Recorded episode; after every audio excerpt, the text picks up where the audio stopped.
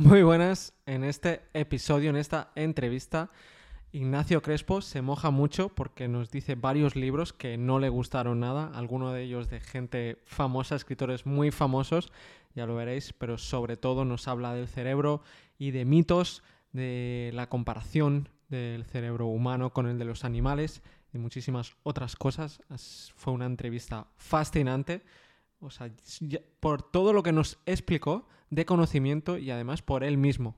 Ignacio es una persona fascinante y solo añadir, dar las gracias a toda la gente que se ha apuntado al curso de Leed Cabrones. Más de 50 personas ya se han apuntado y es que además muchas de ellas ya la han acabado y me han pasado feedback y no sé, o sea, muchísimas gracias porque a la gente le, está gustando muchísimo. Tenía yo ese miedo, o sea, síndrome del impostor, como dice el, el invitado, pero tenía ese miedo incluso gente que no escuchaba el podcast compró el curso y le gustó y le ayudó mucho. Así que estoy muy contento, pero vamos ya con el episodio.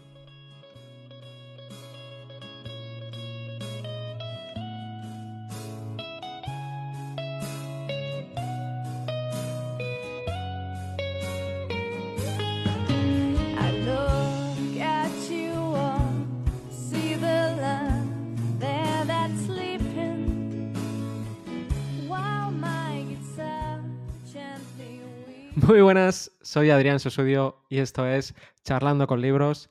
Hoy tenemos de nuevo aquí a Ignacio Crespo. Bienvenido de nuevo, Ignacio. Hola, ¿qué tal? ¿Qué tal, Ignacio? Recién de las vacaciones, ¿no? Con las pilas cargadas. Sí, sí, bueno, las pilas cargadas, eh, en cuanto me recupere de las enfermedades varias. Pero sí, con ganas. Sí, es verdad, es cierto que me lo has dicho. Sí, sí. Pero mentalmente a lo mejor... Mentalmente estoy descansado. Estoy con ganas, me noto más rápido y eso es importante. Mira, y eso que estás pasando ahora, el, el COVID, ¿no? Pero aún así... Un pequeño, un pequeño COVID, posiblemente. Bueno, posiblemente un pequeño COVID. Bueno, si es flojito, pues que sea eso solo, ¿no? Sí, es poca cosa. Pues yo siempre para empezar suelo preguntar eh, un poco la trayectoria de, esa persona para conocerla, ¿no? O quién es Ignacio Crespo, o qué ha hecho hasta ahora, un poco para situarla. Yo sé que eres médico y también eres divulgador, pero ¿puedes, puedes tú introducirnos en tu mundo? Sí, pues yo decidí estudiar medicina porque creía que era la manera de aproximarme a cómo funciona el cerebro, pero desde un enfoque que mezclara la estructura y la actividad del cerebro con las funciones que emergen de este cerebro, porque las funciones las estudia la psicología, el resto que he nombrado lo estudia la bioquímica y la neuroanatomía, pero ¿qué hay entre medias? ¿Cuál es el puente que las conecta? Y pensaba que la medicina era la forma. Me di cuenta de que no, y de hecho tardé toda la carrera en aprender que existía algo llamado neurociencia cognitiva, que es la que realmente se encarga de este tema y que es muy específico. En España tienes que hacer una carrera sanitaria o más o menos afín, incluso alguna física puedes intentar hacer, ahora se abren muchas posibilidades, y luego te metes ya en un máster de neurociencia cognitiva, que es lo que acabé haciendo. Pero durante ese máster, que yo ya llevaba tiempo divulgando, me aparecieron opciones para empezar a trabajar profesionalmente ya en la divulgación científica.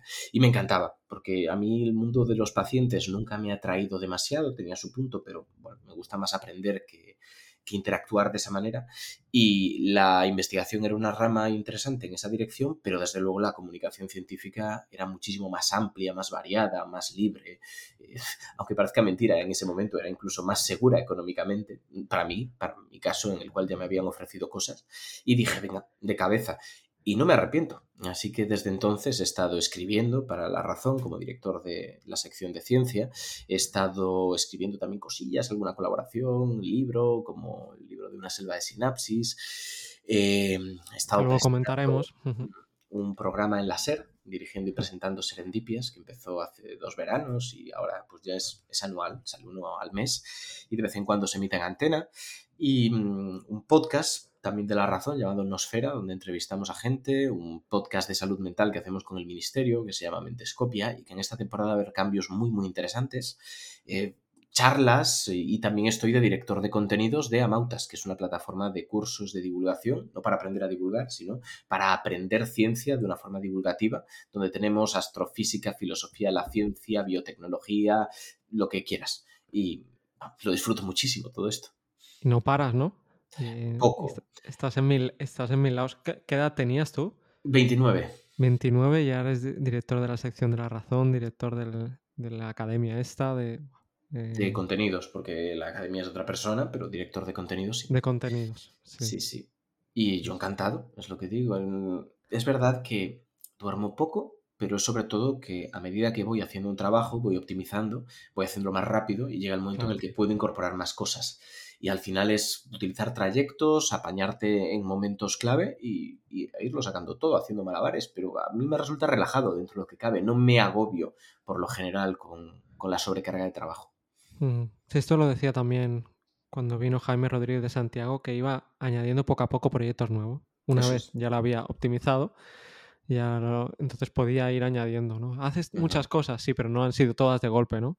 Claro, ese es el tema. De hecho, hay muchas otras cosas en el día que me quitan tiempo. Aunque parezca mentira, tengo actividades de ocio con mis amigos, que para mí es muy importante la red de amigos, y eso también ha ido creciendo con el tiempo. Y estoy haciendo deportes de contacto, pero de una forma bastante obsesiva. Ahora mismo estoy haciendo simultáneamente boxeo, muay thai, jiu-jitsu brasileño y grappling. Y también los he ido incorporando progresivamente. Entonces, todos los días tengo, si puedo hacerlo, si no me coincide nada de horarios, unas cuatro horitas de deporte. Cada día haces cuatro horas de deporte.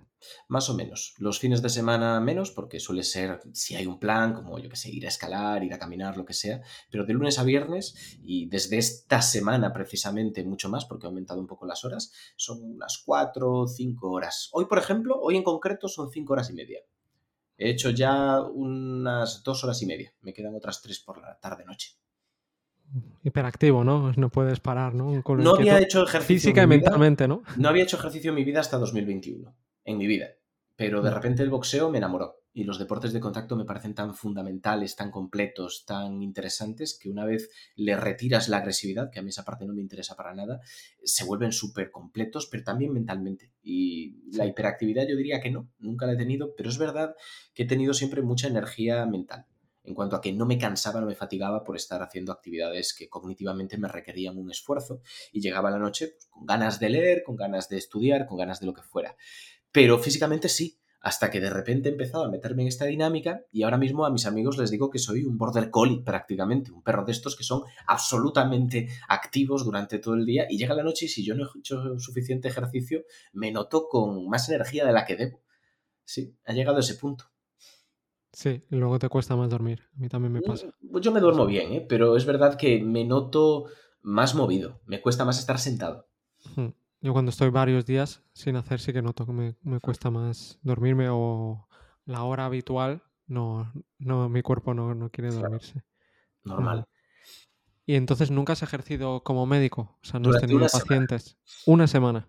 Trabajé como médico durante una semana en una mutua, porque, bueno, yo estaba preparando el MIR, no me daba la nota para neurología, que era lo que a mí me interesaba, me di cuenta de que lo que realmente quería no eran los pacientes, sino un máster para investigar y para tener un conocimiento a través de este máster de neurociencia cognitiva en los aspectos más computacionales y físicos del cerebro, que de hecho teníamos esa rama y es la que yo cogí.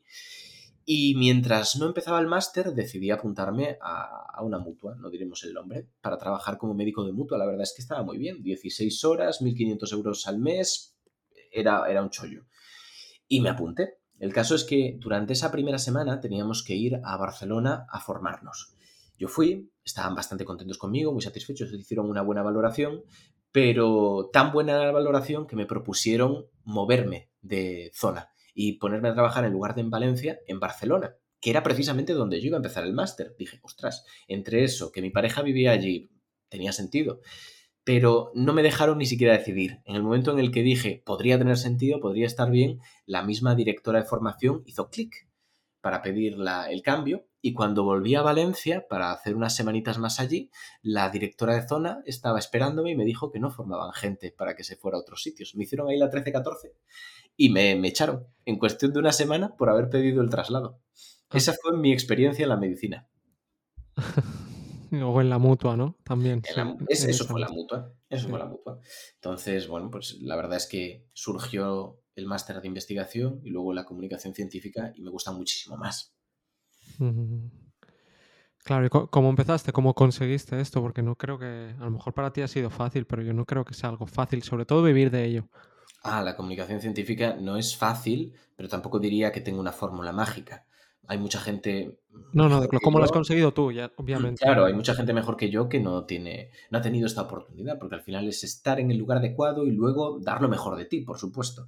En este caso yo llevaba desde 2017 haciendo divulgación aficionada, sin cobrar. Había cobrado por unos programas de radio de verano en, en. Apunt, en un momento dado, que fue una experiencia horrible. Pero 2017 y en qué año estamos hablando entonces? el, para cobrar esos programas de Apunt, No, no. pues, ¿Cuándo empezaste tú a...? cuando empecé profesionalmente de Sí. verdad, 2020. Vale, Estuve tres añitos por ahí haciéndolo sin ningún tipo de, de expectativa Ujú. y disfrutando mucho de la divulgación, haciendo mucho podcast a través de A Ciencia Cierta, de, a través de Coffee Break, que colaboraba con más frecuencia que ahora. Incluso monté varios podcasts, uno de Tres Pis al Gato, cortito, que llevaba con Sandra Ortonoves de la hiperactina, otro llamado El Aleph, que era realmente lisérgico y llevaba con Alberto Aparici y con Arcadi García, y era de radioficción mm, totalmente desquiciada. Muy interesante, pero que tuvo poquitos programas. Y, y nada, pues fui haciendo cosas de estas charlas, monté un evento de ciencia en la Ciudad de las Artes y las Ciencias, que estaba dirigiendo yo junto con Arcadi García y con David Ibáñez, y fue bastante guay, porque intentamos hacerlo con una serie de valores que mantuvimos, como por ejemplo que todos los ponentes cobraran, que hubiera paridad, que no hubiera presencia institucional, cosas que nos parecían relevantes desde nuestra perspectiva y que conseguimos mantener. Problema, llegó el COVID y ya para 2020 no pudimos repetir la jugada. Nos quedamos sin Ogmios 2 y ya luego pues yo estaba demasiado lejos, sin demasiadas cosas como para seguir montándolo. Entonces, bueno, pues iba haciendo lo que podía, aquí para allá. Muy bien, no es parado, claro. Estuviste tres años así como de aprendiendo, pillando experiencia, ¿no? Esto Mm. de, Sí. becario, ¿no? Que hay gente que dice que se está seis meses de becario. Pues ha- hay, hay algunos mm, trabajos, ¿no? Que, so- que son años aprendiendo, ¿no? Sí, pero yo no tenía la expectativa, de todos modos, de llegar a cobrar de ello. El Claro, caso es que pero... de repente buscaban gente para la sección de Ciencia de la Razón, para construirla y para crear un equipo, y me lo, me lo propusieron. Yo mandé propuesta, hice una prueba y al final les gusté. Así que me quedé y pude hacer mi equipo. Con una serie de restricciones que yo establecí, que es lo normal cuando uno acepta un trabajo en un medio que tiene línea editorial y tal, y por lo tanto desde entonces pues no me han tocado ningún contenido. He podido decir lo que he querido, o como he querido y sin ningún problema. O sea, tu Y condición era que, libertad, ¿no? Claro, y, y no me pusieron ningún problema tampoco cuando lo pedí. Fue más un movimiento mío de novato preocupado por entrar en un medio que todos tienen línea editorial que, que una negociación ardua. Oye, Lo pediste y dijeron, pues sí, ya quiero está, ¿no? esto. Y dije, pues claro que sí, por supuesto. Y la verdad es que lo han mantenido. Llevamos ya tres años y pico. Joder, tres años para cuatro ya. Y, eso muy bien. Es verdad que a veces hay situaciones extrañas porque un medio como esto es, es, es geriónico, es titánico, es una monstruosidad y hay muchísima gente trabajando. Ahora mismo la figura de editor ha cambiado mucho y los editores ya no leen todos los artículos que se van a publicar antes de publicarlos, porque no se puede. Entonces yo como coordinador de la sección, a veces me encuentro gente que no es de mi equipo, periodistas generalistas, que publican algo en la sección que yo no he podido revisar porque nadie me ha avisado, porque no funcionan así los periódicos ya. Y a veces hay algún error, hay un titular clickbaitero, hay algún problema y ahí tengo que gestionarlo. El problema es que a posteriori. De todos modos, siempre ha habido muy buena recepción por parte del periódico. Nos han dejado incluso corregir artículos de personas importantes del periódico, poner artículos explicando por qué estaba mal un artículo previamente publicado para hacer una contención de daños. Eh, no nos han puesto límites, nos han dejado mover artículos a otras secciones, eliminarlos. Y la verdad es que eso está muy bien, porque dentro de las posibilidades que tenemos, que somos un equipo muy pequeñito, en un periódico como La Razón, pues ¿Cuántos sois? han dado facilidades. En mi equipo somos tres. Hemos llegado a ser cuatro, pero bueno, ha habido cambios, gente que se va. Al final, en la profesión, desde ser autónomo es muy difícil de mantener y no se cobra tampoco una locura en estos medios, con lo que en cuanto a alguien que yo he formado le ofrecen algo que es mejor, pues yo estoy encantado, digo, por supuesto, adelante. Y eso nos ha pasado, por ejemplo, Patricia eh, Contreras era fantástica, la fichamos cuando no había hecho prácticamente nada de divulgación y no voy a decir que la formé yo porque es que aprendió sola, porque es que era, e- era brillante y en poco tiempo la fichó Fundación BBVA. Así que esas son cosas que a uno le llenan mucho. Pero también es un problemilla cuando tienes que buscar sustitutos. Yo, por ejemplo, en la sección tengo una serie de restricciones que intento mantener, como por ejemplo, tiene que ser personas que puedan tratar casi cualquier tema sabiendo cuáles son sus límites, ¿no? Pero no busco a alguien que sea experto en biotecnología y no sepa hablarme de astrofísica. Quiero que sepa manejar conceptos básicos. Eh, intentamos tener en cuenta la paridad para que no seamos ahí un campo de nabos, por supuesto. Luego, si a esto le sumamos que tiene que ser personas con suficiente tiempo libre, pero a la vez otros proyectos para que puedan mantenerse como autónomos con la cantidad de artículos que les ofrecemos al mes, pues se limita bastante. Y es una odisea buscar gente. Pero bueno, por ahora siempre ha dado un muy buen resultado. Daniel Pellicer también había hecho, había hecho sus cosas, ¿no? Pero escritas había hecho menos, había hecho hilos de Twitter y es otro fuera de serie. Una persona que está teniendo una proyección fantástica desde que entró en la razón, no por haber entrado en la razón, sino por haberle dado una oportunidad para que demuestre lo bueno que es. Y estoy muy orgulloso, la verdad, de los equipos que hemos montado. Gente como Alberto Aparici, Jordi Pereira, Daniel Gómez, han pasado por aquí, son increíbles. Y entonces, ¿tú cómo, la manejas? Em, tú intentas revisar el máximo de artículos, también escribes tú. Ajá. Sí, yo escribo unos cinco a la semana y luego cada colaborador tiene un número distinto que además puede ir cambiando porque pactamos una serie de artículos al mes, con lo que como los meses no tienen un número de semanas eh, perfecto, siempre tienen un decimal, hay que ver qué día se libra, hay que coordinar esas cosas y siempre me leo los de los colaboradores antes, al menos de la mayoría de colaboradores que han pasado por la sección. Hay otros casos en los que, bueno, hay una confianza absoluta y nunca ha habido ningún problema, entonces lo suelo leer a posteriori porque sé que es más eficiente y porque es que trabajan más a gusto, son muy buenos y no va a haber problemas. Si de repente veo que hay algún error, se corrige, porque para eso estoy, pero es verdad que no suele ocurrir. Es, es muy raro porque intento trabajar con gente que le dé un valor prioritario al rigor, que lo tenga como principal pilar de su forma de trabajar. Y aparte de eso, bueno, pues eh, coordinamos un poco cómo distribuimos los temas, cómo van los temas al papel, porque nosotros tenemos la suerte de la suerte y también un poco la carga de trabajo de que desde el verano de 2020, nosotros empezamos en enero, no sé si el 7 o el 11, algo así, eh, desde ese verano empezamos a trabajar también con la versión impresa y hacíamos artículos del suplemento de verano que eran atemporales, porque era el estilo que teníamos nosotros hasta entonces. Pero con el final del verano resulta que había funcionado tan bien la, versión impresa de ciencia que nos pidieron mantenernos en activo en el papel con actualidad y hacer por lo tanto también la web con actualidad. A mí me gusta más lo atemporal, me gusta más la divulgación pura, pero era un reto interesante y nos daban la oportunidad de tener, aunque va salteado, porque esto va según necesite el periódico, páginas libres, según la actualidad que haya de política y tal, por lo general, de lunes a viernes, una página completa, que no está nada mal, y los domingos dos páginas, una doble página que se disfruta mucho porque la edición es muy buena. De hecho, esa hay que mandarla con tiempo y hacen algunas virguerías realmente bonitas. Qué bueno. Y también has dicho que llevas varios podcasts, por ejemplo el de Nosfera. Sí. Eh, ¿De dónde viene el nombre de Nosfera? Pues Nosfera es un nombre conflictivo, porque en realidad la nosfera sería algo así como el sistema compuesto por todas las mentes pensantes. Y eso efectivamente es algo que existe, porque nos comunicamos, aquellos que pensamos, tenemos cierta interacción, incluso con otras especies tenemos interacción. El problema son las interpretaciones que se le suele dar, y en este caso se le dio interpretaciones que podían rozar un poquito lo esotérico, casi como pues una conciencia colectiva que no tiene ningún sentido. Pero era un paso más sobre lo que ya era la geosfera, la biosfera, y de repente emerge la, la inteligencia, la conciencia, la capacidad de comunicar. Nos parecía que relacionaba mucho esa pluralidad de disciplinas que nos podía interesar y que queríamos compartir, y era un nombre rotundo que se había utilizado poquito. Así que, oye, pues es, parte de lo que implica trabajar el naming, ver quién ha utilizado el, término, si tiene buena, buen SEO, buen posicionamiento. Y la verdad es que esto fue una buena oportunidad. A mí me gusta mucho cómo suena. ¿Y tienes algún, algún episodio con especial cariño? Pues, eh, la verdad es que hay varios que me gustan mucho. El problema es que si digo alguno, la gente se va a picar, pero es verdad que a veces se me, se me escapan. A veces digo por Twitter, ostras, acabo de grabar uno que es fantástico. Te puedo decir que hay algunos que guardo con especial odio. claro, es que lo que la gente percibe en el podcast a veces se nota tenso, porque es inevitable. Llevamos 170 y pico entrevistas, alguna tenía que ser así, pero lo que hay detrás del podcast muchas veces es aún más tenso y hay que rebajarlo.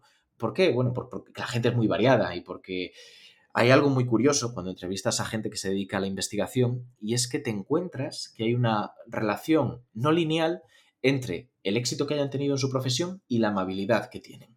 La amabilidad, la, la humildad, cuando son personas muy rasas, que acaban de terminar el doctorado, que lo están haciendo, que, llevan dos postdocs eh, encadenados, pero que siguen buscando dónde trabajar o cómo volver a España, son gente súper humilde, súper cercana, súper interesante. El problema es que a medida que van cogiendo puestos de poder en la universidad, sobre todo aquí en España, empiezan a amargarse por algún motivo. Yo no entiendo por qué, pero esto es algo que he comentado con muchísima gente. Y ahí llegamos a un punto muy incómodo para el entrevistado, donde en todo momento siente que le están haciendo un favor por hablar con él, que, no quiere responder mucho, que todos son problemas.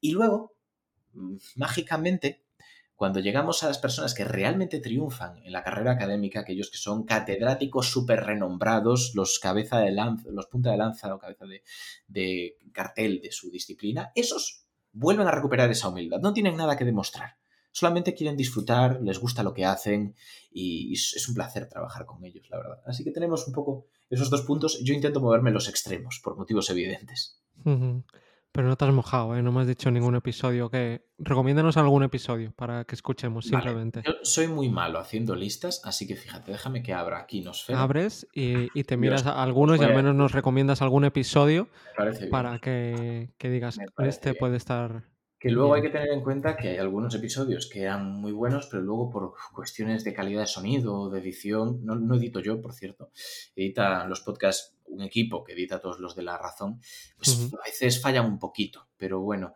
Eh, fíjate, hay uno que hicimos hace poquito de Comportándose como perros y gatos sobre etología de las mascotas con María Dolores Granero, que fue muy interesante. ¿De qué va esto, perdona? De etología, de comportamiento animal, de, de explicar realmente cómo educarlos, pero no eh, no educarlos para que estemos nosotros contentos, sino para que estén sanos ellos.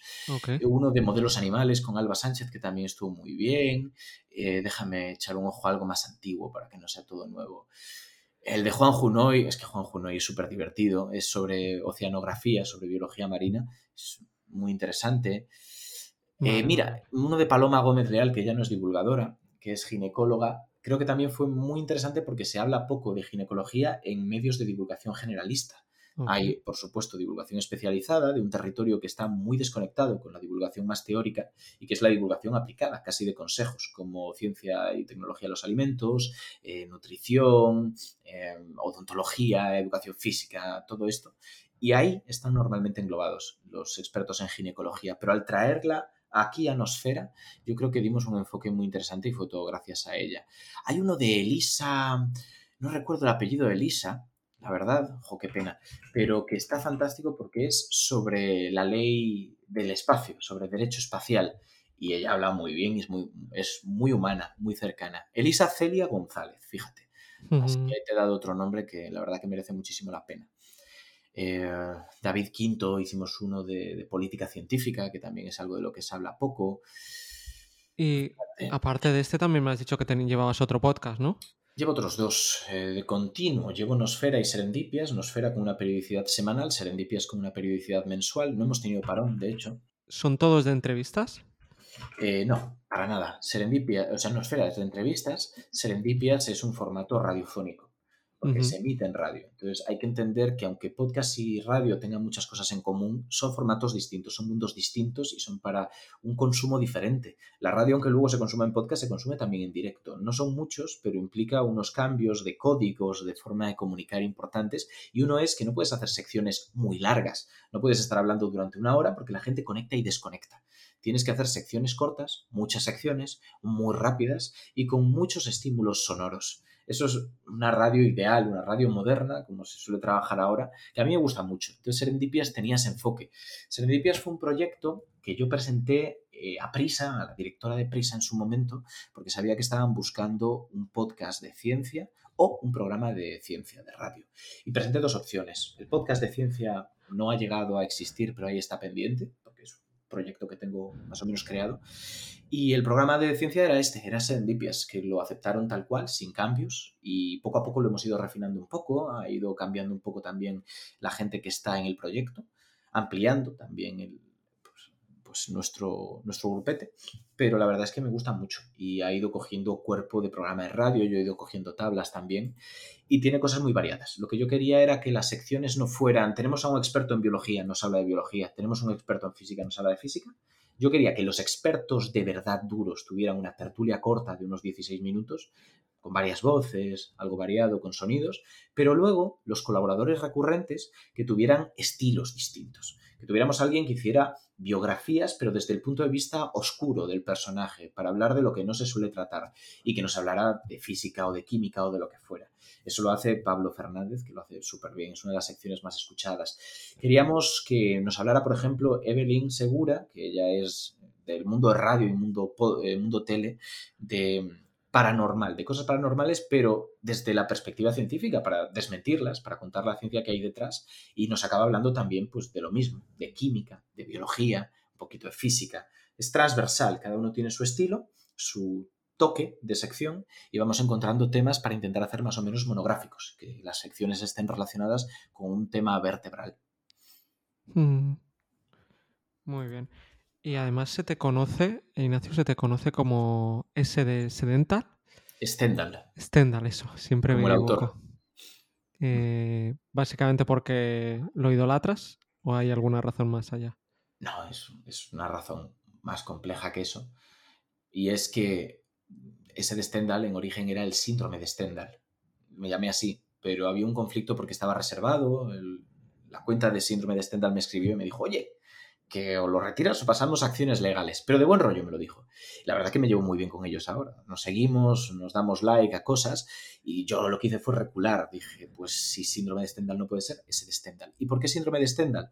Pues un poco por lo mismo que Nosfera, porque era un concepto muy transversal que implicaba psicología, psiquiatría, implicaba la medicina. ¿qué, significa? Ahora, implicaba literatura, implicaba un poquito de filosofía.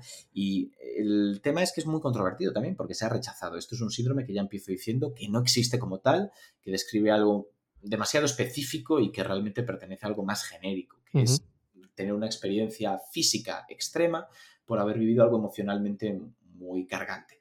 Normalmente esto venía de un caso concreto, que es Stendhal, el escritor, que cuando fue a ver la, la Basílica de la Santa Croce tuvo una experiencia casi religiosa pero no por lo religioso, sino por la estética. Se quedó mirándolo, le dio un vaído, perdió el control de sus piernas y lo relató. Tiempo después, una psicoanalista de Florencia también, bueno, Stendhal no era de Florencia, pero la Santa Croce está allí, por eso digo también, eh, dijo, ostras, esto es interesante, y empezó a montar sus tonterías, porque la verdad que no tenía mucha base y se ha demostrado que no hay correlación, pero como psicoanalista que es, la ciencia la pasaba de largo y, y popularizó el término. Así que me parecía que representaba bastante bien lo que yo quería, que era unar la cultura en general y no solamente la ciencia por la ciencia, sino todo lo que pudiera tener más o menos que ver, aparte con una experiencia personal que es que yo realmente no, no siento un síndrome de porque no existe, pero sí que siento un sobrecogimiento casi físico cuando aprendo algo, entiendo algo que me parece complejo o conecto dos conceptos que estaban separados. Y creo que no soy el único, así que quería utilizarlo un poco como bandera. Muy bien. Y mm, además has escrito un libro que nos has dicho antes, Una selva de sinapsis. ¿De, qué, ¿De qué va este libro? Luego quiero hacerte alguna pregunta más específica eh, sobre el libro, pero explícanos un poco, un poco porfa, de qué, de qué va este, este libro. pues por ahora es tu único libro, además. Sí, por ahora. He con otro pero colaborado con un capítulo. Y es verdad que me gustaría escribir más libros. Es más, ya digo que yo cuando me jubile me voy a dedicar a escribir libros, lo tengo clarísimo. Puede que antes, si se me da bien, puede que antes. Pero ahora mismo no es, no es práctico y aunque tengo uno en la recámara, mm, tengo que aclarar algunas cositas y darle salida. Tengo dos en la recámara, de hecho. Uno sencillo, que puedo sacar en un tiempo razonable, y otro que es casi un proyecto a largo plazo. Pero el que está publicado es Una selva de sinapsis, se publicó con PAI2 en 2020, en septiembre, si no me equivoco, y es un, es un libro que básicamente proporciona el enfoque que a mí me gustaría haber tenido sobre la neurociencia cuando todavía no había empezado a estudiar conceptos de neurociencia, neurología, neurocirugía. Y es un enfoque de neurociencia cognitiva, de esa rama que os he dicho que aúna las funciones con la estructura y la actividad del cerebro y que acaba respondiendo a preguntas muy fundamentales o intentando responderlas sobre lo que es el ser humano, lo que es el pensamiento, lo que es la memoria, la atención, cómo emerge algo complejo de una serie de elementos sencillos como pueden ser las neuronas simplemente multiplicados en número. A mí me parece que es no tanto una colección de datos súper actualizada, porque no era lo que yo pretendía, sino los rudimentos para pensar como piensa científicamente un neurocientífico, cómo emergen estas funciones paso por paso, cómo se relacionan entre sí, cuáles son los problemas del enfoque, que entendamos las funciones como cosas separadas, como que la memoria es una cosa, la atención es otra, la inteligencia es otra, cuando en realidad luego vemos que se superponen en la actividad cerebral y que a veces necesitamos de una para realizar la otra. Posiblemente, y esto es una de las cosas que acabo sacando como conclusión del libro, uno de los grandes pasos para avanzar en la neurociencia es comprender que nuestra actividad, nuestras funciones, nuestra forma de pensar está compuesta de elementos más sencillos, bloques más básicos, que se combinan entre sí. Y el momento en el que podamos separarlos y discernir uno de otro, podremos avanzar muchísimo más con el entendimiento de esa relación entre lo físico y lo que aparentemente no es físico, como nuestro comportamiento y nuestra forma de pensar. Aparentemente, ojo, eh, ahí entraríamos en materialismo y cuestiones de estas, pero lo dejo ahí. Me pareció un libro, había me pareció un libro que está muy bien explicado eh, y a la vez eh, me abrió muchos, muchas cosillas. O sea, está bien explicado, pero a la vez, como muchas cosas no las sabía, eh, me costó, entre comillas. Comprendo. Es un tema que igual te pillaba lejos. Me pilla lejos, me sigue pillando lejos. Pasa una cosa, y es que yo quería hacer un libro que tuviera una perspectiva más o menos general. Hay un problema con la neurociencia, no es un problema, porque realmente es muy útil, pero cuando das voz a un neurocientífico para hablar de un tema, tienes que tener en cuenta de qué rama de la neurociencia viene. Porque alguien que ha estado estudiando toda su vida, su doctorado, sus postdocs, acerca de la bioquímica del cerebro, va a saber todo lo que hay que saber sobre la bioquímica del cerebro, pero posiblemente no haya estudiado gran cosa sobre cómo se relaciona eso con las funciones cognitivas, con la parte más psicológica. La neuropsicología va a pasarla de lado, la neurocirugía por supuesto tampoco, y a mí me parece interesante dar esa visión un poco de conjunto, de cómo se relacionan esas ramas que forman la neurociencia, o las neurociencias, si queremos decirlo así, y que además también se relacionan con otras cosas, con las matemáticas y la física, a través de esas neurociencias computacionales, o, por ejemplo, con la filosofía, a través de la, la filosofía de la neurociencia que es un campo súper interesante que se puede hacer de forma muy rigurosa y que es lo que aúna lo que en su momento era casi la antropología más filosófica, esa antropología casi de Platón sobre qué es el alma y qué es el ser humano, y que luego pues caducó por suerte, con los verdaderos argumentos científicos rigurosos que tenemos en el presente para entender qué es la conciencia, qué es el yo, todos estos temas que a veces nos quitan el sueño. Eso seguro, que nos quitan el sueño. Más a unos que a otros, pero sí. Mira, una cosita que, comentaste en el libro, o sea, que decías en el libro, es el concepto del saltacionismo, si lo digo bien. Em, ¿Qué es? Porque creo que... Y, qué podría haber hecho en, en, nuestro cerebro? Porque creo que no es tan conocido a lo mejor como otros mm. conceptos, o al menos mi percepción. Pues para variar te voy a dar una respuesta muy larga porque voy a retrotraerme un poco. Y es que cuando yo decidí escribir este libro, me di cuenta de que era muy importante tener también una buena base de biología evolutiva. Biología evolutiva bien entendida, porque es una de las disciplinas más malinterpretadas y peor popularizadas de la ciencia. Incluso la gente que cree entenderla muchas veces cae en errores, como que todo lo que se queda en una especie es por selección natural, porque es lo más adaptado a lo que tienen a lo que se tienen que enfrentar. Y a veces hay aleatoriedad, a veces hay eh, contingencias, una riada que se lleva a toda la población, salvo a dos que casualmente eran rubios. Y no es porque ser rubios sea mejor, es porque casualmente estaban ahí y de repente toda la población será rubia, sin que eso signifique gran cosa. este... O con otros objetivos, ¿no? Hay características que son, por ejemplo, con objetivo sexual y, en verdad eh, para sobrevivir no es bueno, ¿no? Por ejemplo, la selección sexual a veces lleva este problema que a corto plazo podríamos decir que complica la supervivencia, como puede ser la cola del pavo real, la cornamenta del megaloceros que está extinto, que es este alce irlandés gigante, una cornamenta creo que de 3 metros de envergadura, vamos a decir entre 2 y 3 para no pillarnos los, los dedos.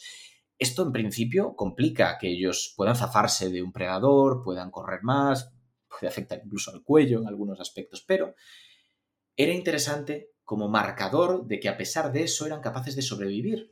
Tenían unas condiciones físicas excepcionales para superar su hándicap. Y de alguna manera, intuitivamente, esto pudo eh, orientar una selección sexual a favor de estos rasgos. Entonces, eso es otro ejemplo también. Me parecía que era muy interesante entender, por lo tanto, algunos conceptos sobre por qué el cerebro tiene la estructura que tiene, por qué está colocado en la cabeza, por qué evolucionan unas funciones cognitivas y relacionadas con otras y no lo hacen de otra manera, porque normalmente no se habla de ello, porque es un tema súper interesante. De hecho, aparte de un libro académico de Oxford sobre eh, biología evolutiva y todo lo que ya había leído previamente, encontré un compendio de papers sobre neurociencia evolutiva. Y me llamó mucho la atención, porque, y aquí llamando el aviso que quiero mandar, cuando se busca cuestiones de neurociencia evolutiva, a veces se cae en la psicología evolutiva, que puede estar muy bien o puede estar muy mal. Psicología evolutiva se usa de dos formas. Se puede utilizar para el neurodesarrollo, no voy a hablar de eso, eso es un tema totalmente independiente a lo que quiero tratar ahora, me refiero a los casos en los que se intenta encontrar el origen de una característica cultural de nuestras sociedades en un pasado remoto por motivos de supervivencia. Y al final es especulación, una especulación más o menos alocada.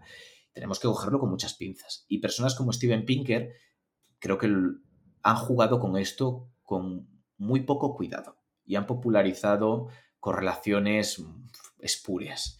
Entonces. ¿Como cuál? Dinos una, porfa, y ahora seguimos. Sobre todo esto, es que hay, variedad, pero yo diré que, como ejemplo en general, decir cosas como que los, eh, los besos son porque las feromonas serán más olfateables al acercar la boca de una persona a otra y por lo tanto de repente aparece el beso y se populariza en la sociedad. Mm, esto no lo ha dicho en concreto Pinker porque muchas veces son conceptos más complejos que nos llevarían tiempo, pero es este tipo de relaciones o el miedo a las serpientes. Decir que es porque en el pasado nos preocupaban las serpientes y no sabemos hasta qué punto realmente esto está hundido en nuestra, nuestra genética o nuestros condicionamientos innatos. Entonces, bueno, pues son temas interesantes, pero que hay que tratar con cuidado. Yo no quería hablar de eso. Yo quería hablar de una cuestión más neuroanatómica, casi, de por qué pasamos de tener ganglios supraesofágicos, como tienen los insectos, que es el equivalente a su cerebro, estructuras que acumulan neuronas y que las interconectan, a nuestro cerebro, que es mucho más complejo, cerebro en el sentido amplio, que implica el cerebro, el cerebelo, el tronco encefálico. ¿Y, por qué entonces tiene esa forma y no otra? ¿Y qué limitaciones nos plantea esto?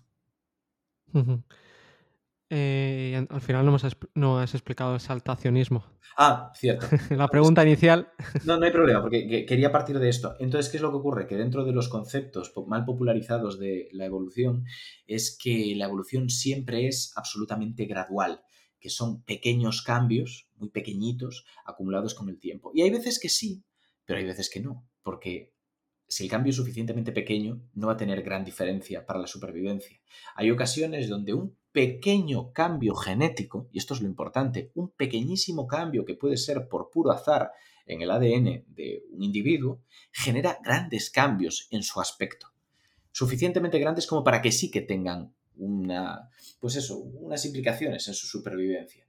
Y esto es el saltacionismo. Es un concepto por el cual a veces los cambios son más radicales de los que creemos. No es que le aparezcan alas perfectamente formadas a un individuo, es que, bueno, pues en vez de que la pluma sea un pelito de un milímetro, igual es cuando aparece un pelito de dos centímetros, que parece una tontería, pero nos permite entender mucho mejor cómo pasamos de unas especies a otras. Esto quien lleve tiempo invirtiendo sabrá un poco de qué va esto, porque también ocurre que de pronto en una semana se pega un subidón o un bajón, pues eh, y a veces no está acumulando o, mucho tiempo de bajada, mucho tiempo, pero a veces eh, en, unas, en una semana se va o, llega a la rentabilidad de un año o de dos años, pues al final eh, no puede ser esto, ¿no? La inversión, claro, invierte en seres humanos. Es también naturaleza, ¿no? En el fondo y es un símil que, que, se me ha ocurrido. Y además en el libro hablas mucho de animales, ahora de hecho lo acabas de hacer también con el mosquito. Eh, me gusta mucho porque mm, comparas y dices las diferencias que, tienen en nuestro cerebro, del ser humano, con el de los animales. Eh, ¿qué, diferencias eh, tenemos principales?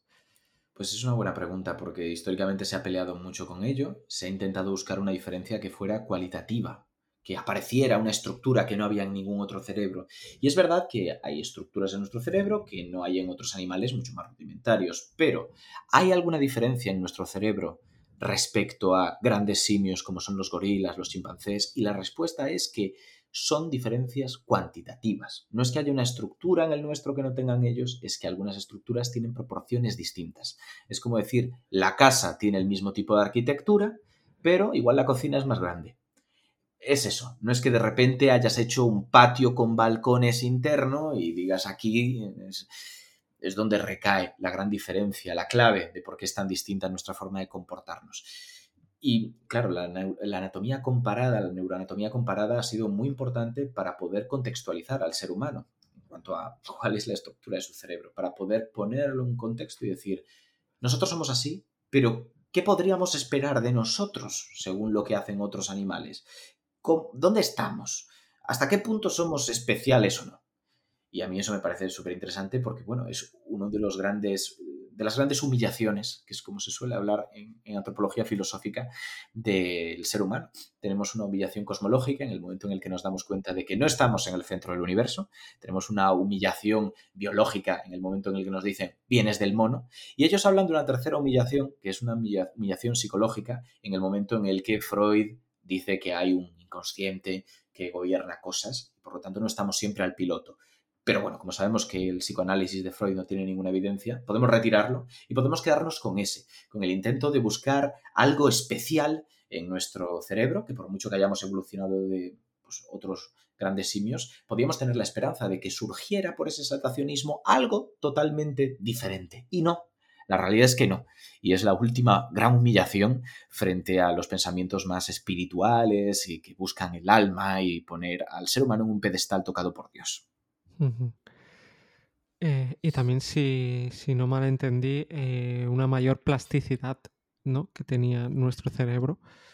En determinados momentos vemos una gran plasticidad. Es verdad que es difícil cuantificarla, pero sí, sabemos que somos bastante plásticos. Plasticidad significa que si nuestro cerebro es un conjunto de células llamadas neuronas con forma de arbolitos que conectan sus ramas y sus raíces por ahí para transmitir impulsos eléctricos, entre comillas, la información del cerebro, pues la capacidad que tengan esas neuronas, esas células, para cambiar qué rama conecta con qué rama, es el aprendizaje. Es poder establecer nuevos caminos, nuevas conexiones, nuevas formas de codificar la información. Cuanto más fácilmente puedan reconectarse, más plasticidad decimos que hay. En los niños pequeños hay una gran plasticidad.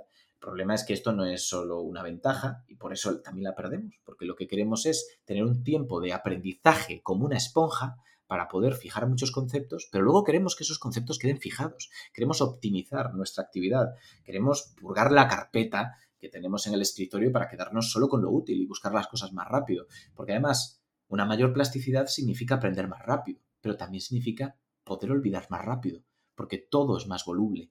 Así que es un poco ese equilibrio lo que acaba orientándose hacia perder plasticidad con la edad. No quiere decir que no tengamos, con 60 años se mantiene la plasticidad y se puede aprender, pero menos que cuando estábamos en esos momentos donde un niño es capaz de aprender la fonética de todos los idiomas que le pongas como un nativo, porque es nativo, y luego lo vas a perder. Tú no vas a poder pronunciar Borshak de la forma correcta porque el checo es infame. Entonces son cosas que tienes que aceptar que con el tiempo se pierden, porque se pierde esa plasticidad. Y a la vez, que lo dices también en tu libro, que, con, que cuando vamos creciendo, cuando nos hacemos mayores, ya no podemos generar nuevas neuronas. Eso es un mito. Es un mito. Y es un mito que me sorprende que siga mantenido porque, ostras, hace tiempo ya que se sabe que al menos, esto empezó al menos en animales en estructuras relacionadas con el olfato se producían nuevas neuronas, pero es que ya hay evidencia de que en el ser humano también ocurre y lo esperable es que sea en estructuras relacionadas con el olfato y en estructuras relacionadas con la memoria a corto plazo, que sabemos que precisamente es muy plástica, que necesita mucho, mucha actividad, mucha actualización, por decirlo así, entre comillas, como la RAM. Hablas de otros mitos, como por ejemplo el de que nuestro cerebro son tres capas, ¿no? Y la más profunda es la reptiliana. Sí. Eso es, eso es totalmente un mito también, ¿no?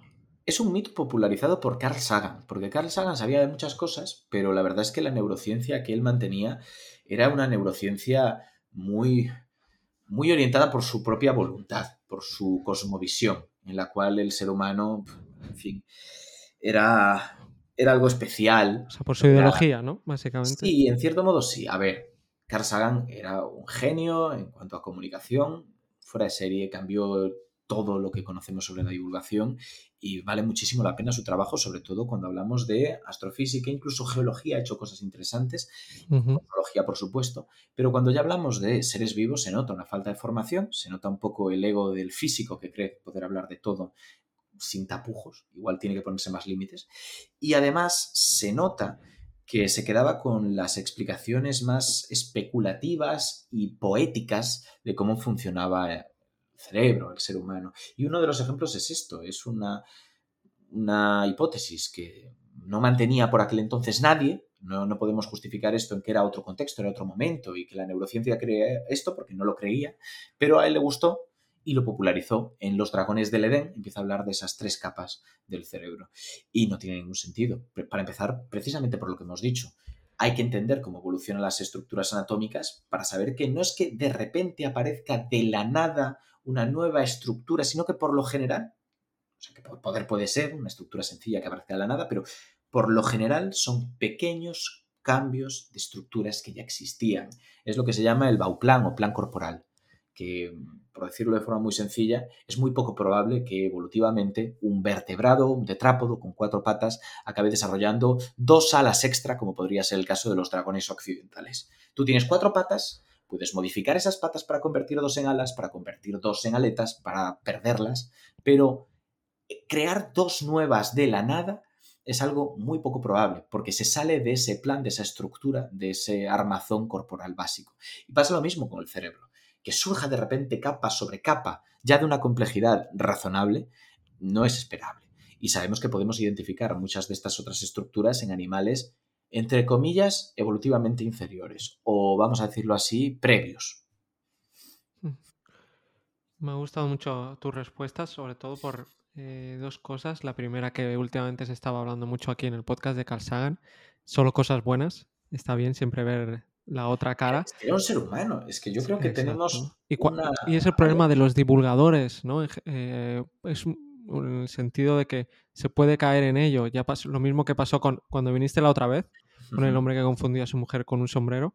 También le ocurría lo mismo, que acaba seleccionando lo que más llamaba, porque es como que lo que más vende o lo que la gente más se queda y todo el mundo quiere pues eh, eso, divulgar y que la gente se quede con sus ideas o con, ¿no? O, dar contenido que, ah, que pueda ser divertido, pueda ser curioso y a veces tu cerebro acaba escogiendo lo que, ¿no?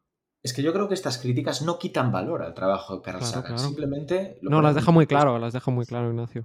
porque Es, un ser humano y entender la humanidad de la persona que tienes enfrente es la manera de darle valor a su trabajo. Porque si fuera divino, si fuera una persona tocada por una deidad que de repente es capaz de explicar todo con perfección, pues dime tú qué mérito tiene. Pero es una persona que con sus limitaciones que tenemos todos y sus sesgos hizo un trabajo excepcional.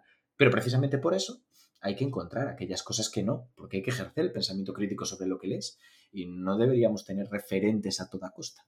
Totalmente. Tener referentes ese es el, el problema. Idolatrar a alguien es, es, eh, es una... Por un lado, yo gracias al podcast me he dado cuenta de esto, de gente que idolataba, que he visto que eran humanos. Claro. Son gente muy crack, muy lista, pero son humanos que eso no quita lo que dices tú, que hay cosas que son muy buenas, eh, que dicen cosas muy buenas, pero tienen, pues, eh, como todo el mundo, sus fallos y sus cosas. todos tenemos nuestra, nuestro cajón de mierda. Eso es. Otro mito también, que nuestra atención es o total o cero. Sí. Y esto me gustó también que lo. y me resultó muy curioso en, tu libro. Puedo el tiempo de la atención, que siempre se dice que es cambia, ¿no? Pero 5 o 10 minutos, algo así. Y de hecho toda la step talk y todo este estilo de charla se construye a partir de este error.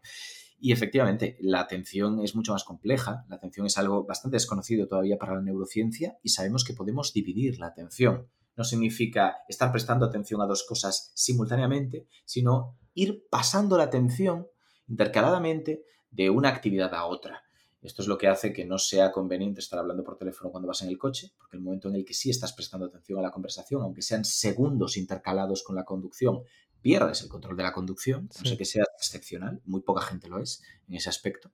Y, es por eso, porque la atención no es cero o cien, la repartes de formas complejas y además hay distintos tipos de atención. No es lo mismo que algo aparezca repentinamente en tu campo visual que que tú voluntariamente intentes ejercer esa atención. Es algo que de hecho desde la meditación y otras técnicas de pues un poco introspección, por quitarle las implicaciones espirituales, porque la introspección psicológicamente es algo valioso, intentan controlar. Intentan que el salience, que es lo que se llama en inglés, que son estímulos que aparecen de golpe en tu campo de atención, ya sea visual o, auditivo, lo que sea, te hagan perder el control de la atención que estás ejerciendo voluntariamente de arriba abajo, que se suele decir, sobre otra cosa. Que si estás leyendo, leas. Que si estás escribiendo, escribas. Y punto.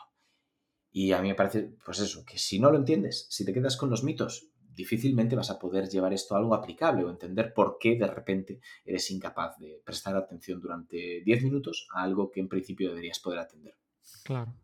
Y que también que no, no hace falta estar todo el rato súper concentrado ni, ni pendiente de una cosa. O sea, ya no es que se pueda o no se pueda, es que la necesidad, ¿no? Eso de que nos venden que todo el rato tenemos que estar en el momento. O sea, no mm. es cierto. no, es ni siquiera buena idea estar todo el rato en el momento, todo, todo el rato. Es bueno poder estar en el momento. Es algo que creo que es lo que nos falta. claro. Exacto. Ser, al final es la clave, ¿no?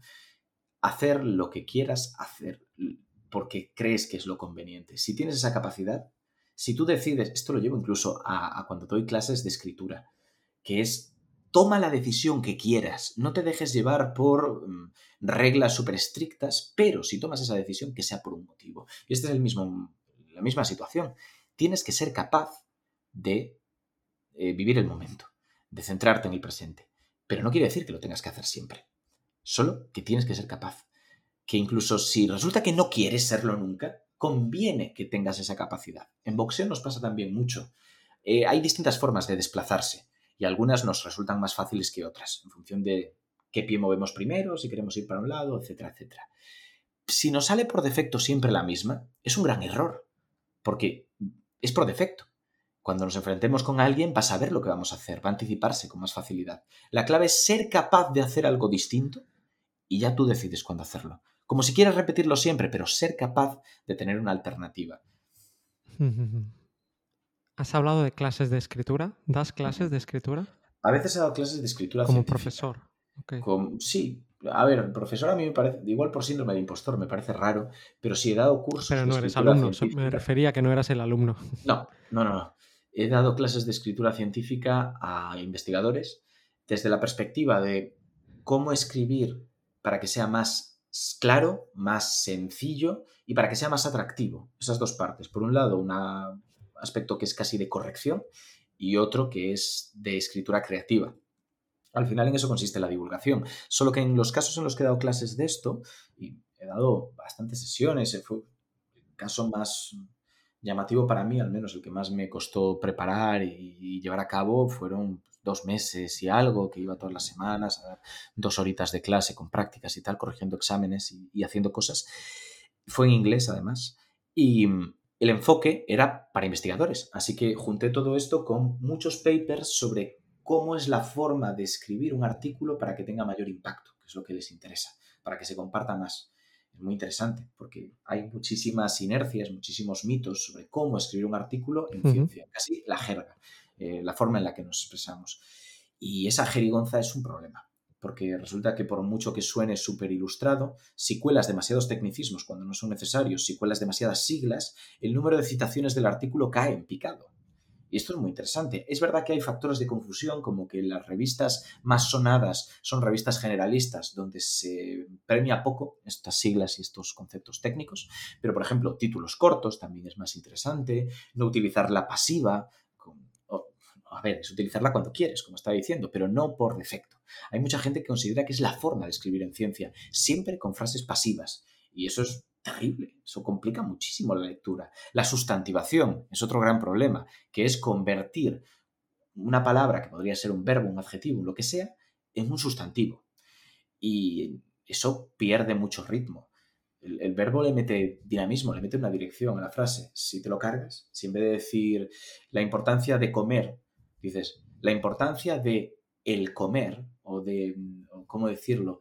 Eh, no, es, un poco más complejo, si me pones un ejemplo podría, pero es un problema que nos encontramos mucho y que nos encontramos incluso en los titulares de prensa, que hay ahí sustantivos que no deberían de estar. Qué curioso. Eh, retornando un poco a tu libro, ah, también haces una metáfora o hablas de la metáfora del, bueno, sí, con nuestro cerebro que es el uróboro. Sí. Ese animal, ¿no? Que se muerde la, la cola un poco como el refrán, ¿no? El, pez que se como era el pez o la pescadilla que se muerde la cola, ¿no? Sí, eso es. Para explicar un concepto que es la recursión. ¿Podrías un poco explicarnos? Sí, el concepto de la recursión es un concepto muy tratado, posiblemente muy tratado en Gödel Scherbach, que es un libro de lógica, en principio divulgativo y muy vanaglorioso, o sea, muy, muy ensalzado por muchos divulgadores, que a mí me parece que igual no es muy claro, pero que básicamente se refiere a hablar de lo que hablas, sentir lo que sientes, hacer una vuelta sobre lo que estás hablando para tomarlo en perspectiva y reanalizarlo. Sería un concepto más o menos así. Entonces, en este caso específico, nuestro cerebro analiza el mundo, pero en el mundo hay muchas cosas. Hay sillas, hay mesas, hay bocadillos y hay cerebros. Así que hay veces en los que nuestro cerebro analiza cerebros y podemos analizar cómo nuestro cerebro analiza cerebros. Y hay una recursión que es interesante por las limitaciones intrínsecas que tiene una recursión. ¿Puede un sistema estudiarse a sí mismo? Mucha gente dice que no porque parte de unos conceptos de matemáticas que se suelen entender muy mal, bueno, pues en el libro los comento, pero yo no entraría ahora aquí, y que plantean que la matemática, y esto es algo que está demostrado, es incompleta. No quiere decir que la matemática no sea perfecta, la matemática es perfecta dentro de su ámbito de, acción, pero no puedes generar una serie de reglas básicas de cómo funciona la matemática que estén completas, donde estén todas. No puedes hacer una lista donde estén todas esas reglas. Siempre vas a necesitar una regla más para explicar las reglas que acabas de meter es un concepto que se puede mostrar a través de la lógica y que ha demostrado esa limitación de las matemáticas. Bueno, pues mucha gente a partir de ahí ha dicho, un cerebro no puede estudiarse a sí mismo porque las matemáticas no son capaces de estudiarse a sí mismas. Es un salto absolutamente injustificado, pero es interesante tomar un poquito de perspectiva. Yo creo que lo utilizo sobre todo en el capítulo en el que hablo de un cerebro que se estudia a sí mismo, que es de neuroimagen, de cómo de repente nuestro cerebro crea pues, herramientas, tecnologías para registrar la actividad eléctrica del cerebro, para registrar los cambios de oxigenación que tiene, para ver cómo se activa a través de sistemas pues, de TAC y, cómo eso nos permite acceder a un mundo que está oculto a nuestros sentidos. También cuando explicas eh, otra cosa que me hackeó la mente, cuando dices o explicas que tenemos muchos más que solo cinco sentidos. Sí, esto es algo que no es un secreto y es algo que en neurofisiología, y esto es, pues creo que primero de carrera, primero, primero de carrera o segundo de carrera ya damos estos conceptos, nos dejan claro, es, básico. Tienes el gusto, el olfato, la vista, el oído y el tacto, pero date cuenta de que si te quito absolutamente todo eso, sigues teniendo algunas percepciones sobre tu cuerpo. Tú ahora mismo sabes que tu codo está doblado en un ángulo aproximadamente de 40 grados, no lo sé, algo así. Tú sabes más o menos que tus pies están por debajo de tus rodillas. ¿Cuál es la postura de tu cuello respecto a los hombros? Eso es la propiocepción. Y eso es muy interesante, porque aunque podríamos englobarlo en el tacto, sería un poquito torticero realmente es suficientemente diferente en cuanto a cómo recibe esos estímulos y a lo que suponen para el cuerpo como para separarlo. Es otro tipo de sentido. Y a la vez hay podemos ampliarlo mucho más. El tacto no es el tacto, hay distintas formas de tacto, uno más profundo, uno más superficial, la vibración, el frío, el calor, tienen receptores distintos. Y eso también es una complejidad de la que dar cuenta. Y aparte, bueno, tenemos incluso un sentido sobre lo que pensamos, en cierto modo, el hecho de poder reflexionar sobre lo que estamos pensando y no solamente actuar de forma mecánica, en cierto modo, y para algunas interpretaciones, podría entenderse como un sentido más. Así que, vamos, hay un montón. Sí. ¿Y qué, qué diferencias tienen nuestros sentidos con los de los animales? Pues eh, hay sentidos que son mejores en otros animales, está claro. Justo nuestra agudeza visual es muy buena, pocos animales la superan, aunque podría sorprendernos. Es verdad que algunos ven un espectro de colores mayor, como el camarón mantis, o pues, muchos insectos, o los renos que ven ultravioleta. Nosotros no podemos, pero nosotros tenemos una agudeza visual mayor que muchos animales. Por encima de nosotros están las rapaces, que tienen grandes ojos. Sabemos que está muy relacionado el tamaño del ojo con la agudeza visual. De hecho, hay cálculos muy interesantes sobre hasta qué tamaño tendrían que tener los ojos de Legolas para que en la película del Señor de los Anillos viera a la distancia que dicen que ve. Sería imposible. Entonces, partiendo de esto, pues muy buena agudeza visual, estamos muy bien situados. Por lo demás, nuestro olfato es una birria. Una rata, un perro, tiene muchísima más variedad de receptores para captar, por lo tanto, un abanico de fragancias mayor, poder identificarlos. Es como si nosotros tuviéramos tres píxeles de color, podemos elegirlo, pero ellos tienen tropecientos. Así que donde nosotros decimos huele a violetas, ellos te pueden decir huele a violetas de Cáceres eh, regadas con ron y cultivadas en ceniza, yo qué sé, por ejemplo. Porque es un olor específico, ya no es ni por combinación, es que ha detectado esa molécula concreta volátil en el aire. El, gusto, bueno, pues tenemos un gusto bastante estándar, el gusto no tiene mucha complejidad en ese aspecto, tenemos salado, dulce, amargo, tenemos el umami, tenemos eh, pues, los de toda la vida. Pero es verdad que hay animales que tienen ciertos cambios en esto. Por ejemplo, los pájaros no detectan el picante o los gatos no son capaces de detectar el dulce. Ahí hay limitaciones. Y puede que haya alguna cosa que nosotros no detectemos, pero bueno, básicamente hay una relación bastante clara. Los alcaloides, que suelen ser venenos, son amargos. Los ácidos, que suelen ser de sustancias en fermentación y por lo tanto echadas a perder, suelen ser ácidos. Es por protones liberados en el medio, básicamente. La sal es cloruro de sodio, otras, otras sales que puedan ionizarse en líquidos. Y bueno, pues, los dulces claramente son glucosa, derivados, fructosas, etcétera, que nos proporcionan mucha energía. Tienen una orientación evolutiva y adaptación muy clara estos sentidos. Nos dan información sobre de qué nos alimentamos para evitar o atraernos hacia lo que nos haga falta. Y en cuanto al tacto, bueno, pues hay animales que tienen un tacto mucho más desarrollado. Por ejemplo, los mapaches son capaces de pescar en la oscuridad solo con el tacto. Ellos están en el agua, están en un río poco profundo, van tocando las rocas y en el momento en el que una pequeña parte de su piel llega a tocar el caparazón de un cangrejo de río, saben perfectamente que es un cangrejo de río y no una roca, da igual que haya una corriente, da igual que no estén viendo nada, lo cogen y se lo comen. Y hacen este tipo de cosas. Las vibrisas de los gatos, que son estos bigotes o de los perros, también tienen un nivel de, finura, de, de, percepción mucho más complejo que nuestro tacto. Así que sería otra cosa a tener en cuenta. Y creo que me queda el oído. Y el oído es muy interesante porque podríamos pensar que todo se basa en tu capacidad de audición de, oídos muy o sea, de sonidos muy finos, muy, muy débiles, o muy agudos, o muy graves. Sabemos que los perros, por ejemplo, escuchan sonidos más extremos que los nuestros, que los delfines y los murciélagos se comunican en sonidos extremos que no podemos captar. Pero hay otro paso del que no se suele hablar.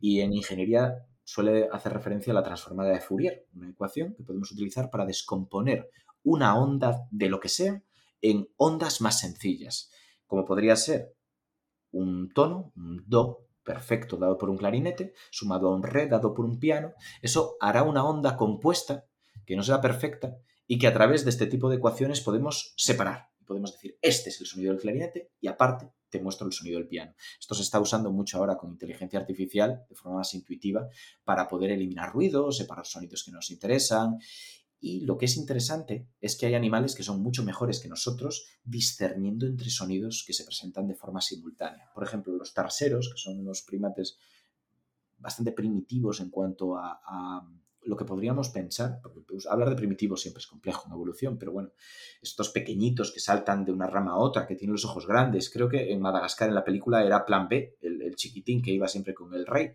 para que la gente se haga una idea. Pues esos son capaces de diferenciar perfectamente todos los grillos que hay en su campo auditivo, dónde están localizados, qué parte de esa onda viene de un grillo de otro, o de una chicharra, o de un murciélago, o de un pájaro que se acerca por ellos.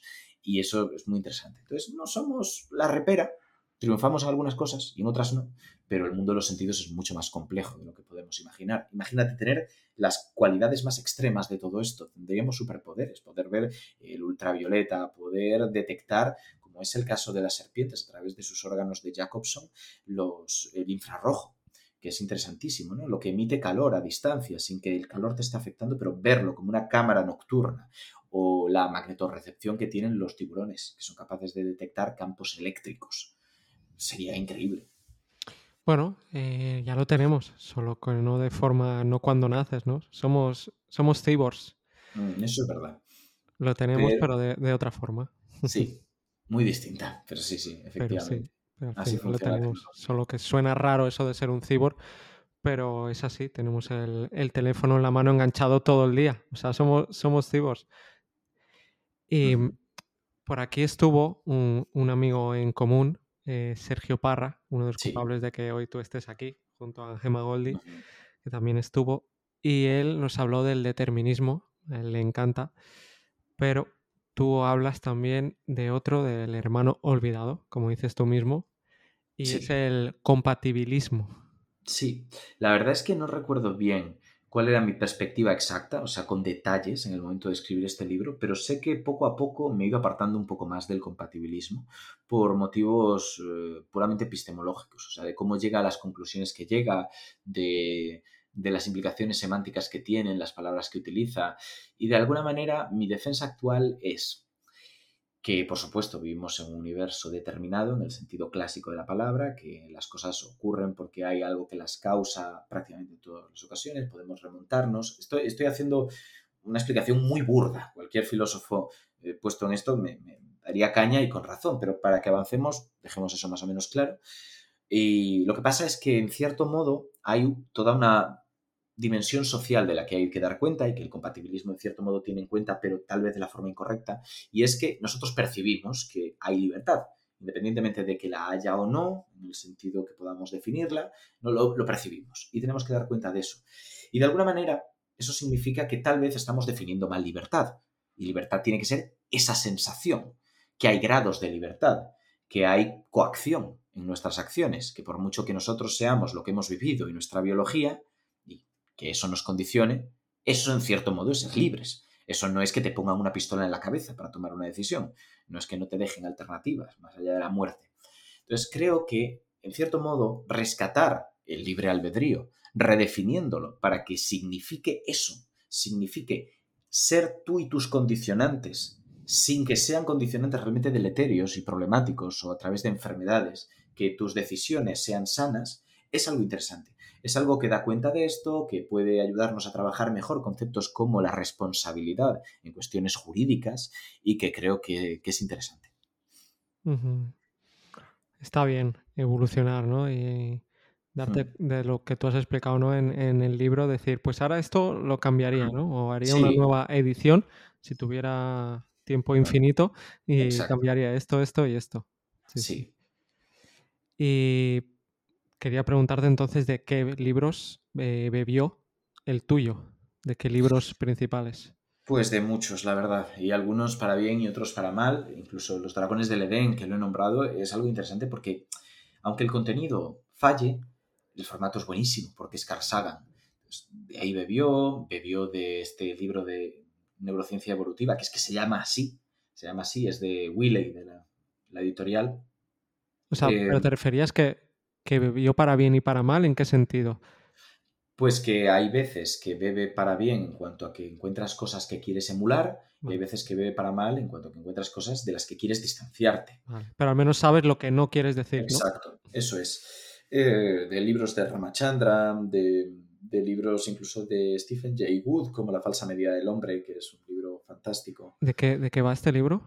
Pues es un libro que en su momento surge como oposición a la campana la curva de Bell, perdón, que es un libro supuestamente científico, pero profundamente racista y machista, en el cual se intenta justificar la inferioridad de una raza respecto a otras a través de determinadas cuantificaciones, como puede ser a través de malos test de inteligencia o antropometrías, que es medidas de estructuras, como puede ser el cráneo y tal.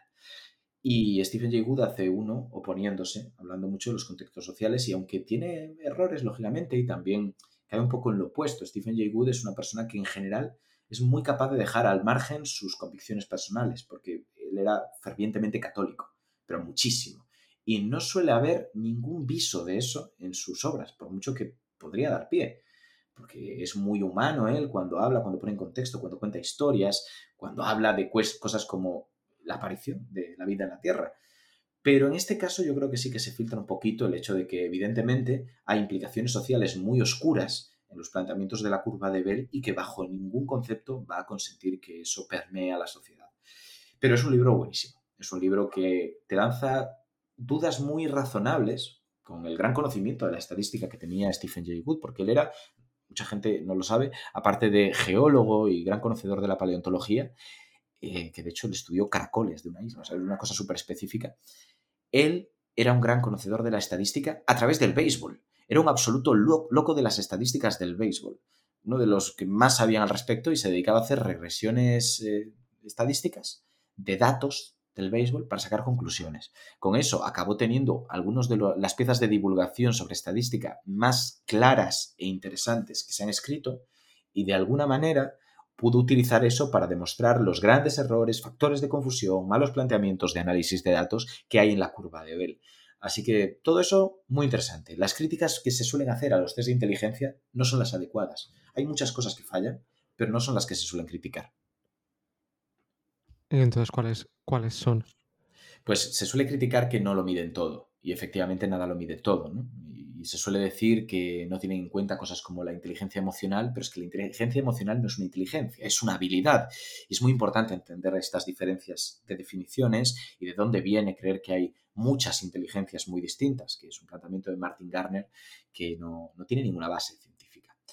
Eh, de hecho, él mismo no lo planteó como una forma de entender la inteligencia, sino de entender el aprendizaje y estadísticamente se ve que existe una correlación entre esas expresiones de habilidades cognitivas, que aquella persona que es sorprendentemente superior en ámbitos matemáticos es por lo general sorprendentemente superior en ámbitos semánticos, ámbitos lingüísticos.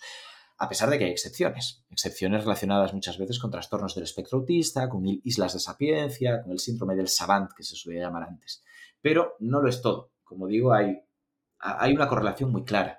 Y ese factor general de la inteligencia es lo que ahora mismo está vigente. Deja al lado las inteligencias múltiples y centra los ataques a los test de inteligencia en otras cuestiones, como el hecho de que históricamente han estado muy condicionados al nivel de educación y por lo tanto el nivel socioeconómico de las personas testadas. O mm, hay algunos problemas de no tener en cuenta eh, grupos de la población que históricamente han sido minorizados, como pueden ser las mujeres, eh, los grupos racializados, etc. Entonces, es otro tema que también es muy interesante y que se puede tener en cuenta. Y luego está otro aspecto, que es que los test de inteligencia son muy buenos detectando a las personas que necesitan ayuda especial porque están por debajo de la media en cuanto a su desempeño cognitivo en algunas tareas. Pero eso no significa que vayan a ser igual de buenos detectando lo que es excepcional para arriba, a no ser que ya hablemos de datos claramente extremos. La media está por convenio y de hecho se cambia para que sea la media en 100 puntos de cociente intelectual. Siempre es así. Una persona con 110 puntos está algo por encima de la media. Creo recordar que a partir de 115 es una inteligencia superior, a partir de 130 es superdotación. Y luego ya, en función de las definiciones, 140 suele ser genialidad, hay casos que hablan de 160, pero bueno, cada vez es más infrecuente. Tal vez 115 no es muy significativo ahí posiblemente estén entrando otros factores que afectan a tu desempeño en el test, como lo tranquilo que estés ese día, eh, cómo de bueno seas en concreto con la forma en la que estamos midiendo esto, porque el test de inteligencia mide tu capacidad de hacer test de inteligencia, solamente, pero esperamos que esté correlacionado con tu inteligencia. Pero si ya hablamos de alguien que puntúa 160, es ridículo, de verdad que es ridículo plantearse que no está diciendo nada ese número ese número va a estar correlacionado con una inteligencia excepcional que vas a ver en la interacción con esa persona. Así que sí, estás midiendo algo, pero hay que entender cómo tienes que interpretar ese número, cuáles son sus limitaciones y en qué rangos de la curva de la distribución de Bell eh, funciona mejor. Eh, se me plantea una pregunta, no sé si hacértela, eh, porque a lo mejor tú has hecho este test. Mm. No sé si quieres hablar sobre ese tema o pasamos al siguiente. ¿Sobre mi caso particular? Sí. Sí, en preescolar creían que era tontito porque no me relacionaba con otros niños. Eh, lo que tenía era un contexto, en general, en mi entorno, de poco desarrollo social. Pero bueno, hicieron el test esperando que diera por debajo y di por encima.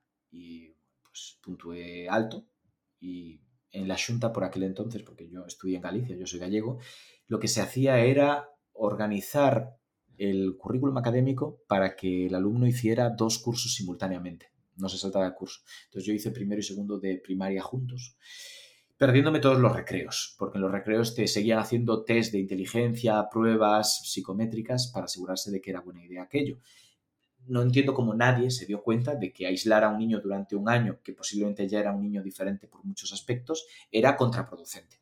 Y lo que arrastré fue una incapacidad de interactuar socialmente de forma sana con mis compañeros hasta que entré en la carrera y pude empezar a descubrir quién era yo. Pero bueno, entré en la carrera con 16 años. Ya ves tú, ¿de qué valió? No, nadie me había dicho, pero sospechaba que algo había detrás por, por todo tu conocimiento y por cómo hablas, todo lo que sabes, todo lo que has conseguido sin haber ni cumplido los 30 años. Pero y, es por curiosidad, ¿eh? y eso, no quita, exacto, porque hay gente que también es, o sea, no hay que quitar mérito porque hay gente que dice, ah, pues ya está, no, no, que quede clarísimo, porque hay gente también que da una puntuación muy alta o que es muy lista, pero que a lo mejor no es curiosa, como tú. Es que, es otro tema que tampoco somos totalmente responsables de él. No es mi mérito ser curioso. Yo nací siendo curioso, o al menos el contexto en el que me crié me ha hecho ser muy curioso, como mínimo es eso. Y yo de hecho me noto mucho más afín a las personas que son altamente curiosas, aunque, bueno, pues tal vez no destaquen tanto en inteligencia y nadie diría, ah, son súper inteligentes. Pues igual no. Que a las personas que dices son absolutamente brillantes, pero no tienen curiosidad por nada. Y ese es uno de los problemas que me encontré en medicina. Gente muy lista, pero que muchas veces no tenía gran curiosidad por temas que no fueran la medicina. Es que creo, que hay una correlación, ¿no? Entre curiosidad y humildad y mm. ego. Puede ser. Habrá de todo. Y he intuido que a lo mejor eh, no te gusta la gente que, no tiene humildad o que no ve. ¿no? Y entonces eso también. Yo creo que todos pecamos de ego, ¿eh? En algún momento. Sí, por supuesto. Pero me refería de que yo creo que sí que hay un poco, ¿no? Si no eres, eh, si eres curioso, a, veces te tienes que tragar ese ego, ¿no? porque ser curioso es reconocer que no lo sabes todo. Yo creo que hay otro factor que es más determinante y es el entorno con el que has podido interactuar. Porque una persona que está por encima de la media en inteligencia, signifique eso lo que signifique, pongamos los marcadores que pongamos, y que además tenga curiosidad, es muy probable que de partida vaya a tener un entorno empobrecedor. Que puede que sea inteligente porque ha tenido un entorno enriquecedor, lo que quieras, pero puede que esté aislado en un lugar donde todas las personas cercanas eh, sean menos rápidas que él, tenga menos curiosidad que él y no pueda compartir. Durante un cierto tiempo. Ese es el tema. Hay gente que se queda ahí. Y si te quedas ahí, que es algo que hasta cierto punto puedes no ser responsable de ello, es muy fácil desarrollar mucho ego, porque todos los estímulos que tienen te ratifican que estás por encima. En el momento en el que tienes la suerte de poder encontrar a personas que tienen tanta curiosidad como tú y saben tanto más que tú, Claro, eso es un golpe de humildad. Y a mí me ha encantado conocer a un montón de personas que me dan mil vueltas en todos los aspectos. Pero eso ha sido gracias a la divulgación mayormente. A gente que ya tiene un perfil, hay dos perfiles de divulgador, un perfil que lo que quiere es eh, ser conocido y casualmente ha estudiado algo de ciencia o sabe que es un nicho interesante. Y luego otro perfil que lo que quiere es compartir y aprender y que me siento mucho más identificado porque además tiene ese corte, ese corte de personalidad que ya va a hacer persona curiosa, una persona con cosas que compartir, con ganas de reflexionar. Eh, eso es, a mí me parece increíble. Estoy muy de acuerdo. Ese segundo perfil siempre en mi equipo. Nos hemos desviado un poco, pero no pasa nada. Eh, ¿Algún otro libro de los que beba haya bebido tu libro? O, o bueno, me puedes decir también algún libro que te haya marcado y que a lo mejor no de forma directa te ayudó con una selva de sinapsis. Qué interesante. Pues Fíjate, voy a decir que me he marcado un libro que cualquiera que sea realmente un estudioso de la filosofía se echará las manos a la cabeza, porque los que son estudiosos de la filosofía por lo general lo son a través de la universidad. Les interesa un poco la doxografía que nos enseñan en bachiller, que básicamente es la historia de las ideas, una detrás de otra y sin mucho contexto, y llegan a la carrera y ahí ya encuentran la vocación en muchos pequeños matices. Pero en mi caso no fue así.